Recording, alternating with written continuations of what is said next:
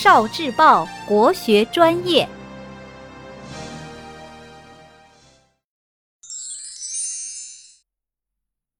枫桥夜泊，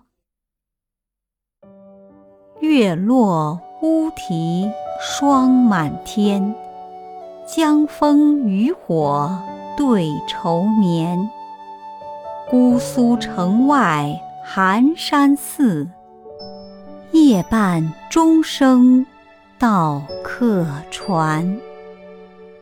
作者张继，字义孙，汉族，湖北襄州人，今湖北襄阳，唐代诗人。题解：枫桥，枫桥在吴县南门及。昌河门外西郊，本名枫桥，信封的封，因张继此诗而改为枫桥，枫叶的枫。夜泊，夜间把船停靠在岸边。创作背景：张继于天宝十二年考取了进士，但是天宝十四年就爆发了安史之乱。天宝十五年，玄宗仓皇奔蜀，不少文士纷纷逃到今江苏、浙江一带避乱，其中也包括张继。一个秋天的夜晚，诗人亳州苏州城外的枫桥，江南水乡秋夜优美的景色，吸引着这位怀着旅愁的客子，使他领略到一种情味隽永的诗意美，写下了这首意境清远的小诗。诗里景象：月落乌啼，月亮在半夜时沉落下去，整个天宇只剩下一片灰蒙蒙的光影。树上的栖乌因为月落前后光线明暗的变化，被惊醒后发出几声啼鸣。霜天寒夜。深夜侵击边谷的寒意从四面八方围袭来，茫茫夜气中正弥漫着满天霜华。江枫渔火，孤舟客子。诗歌大意：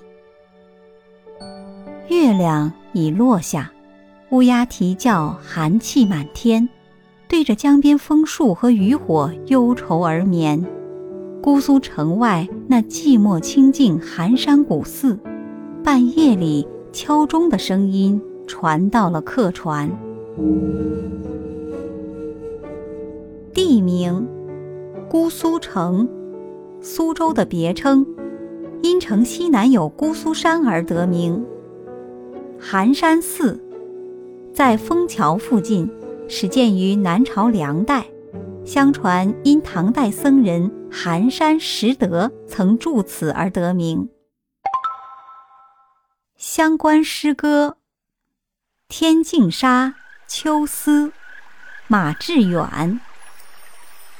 枯藤老树昏鸦，小桥流水人家。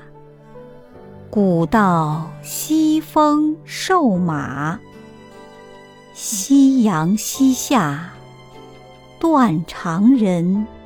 在天涯。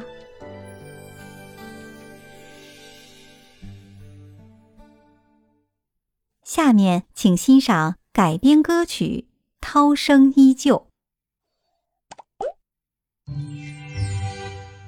聆听国学经典。汲取文化精髓，关注今生一九四九，伴您决胜大语文。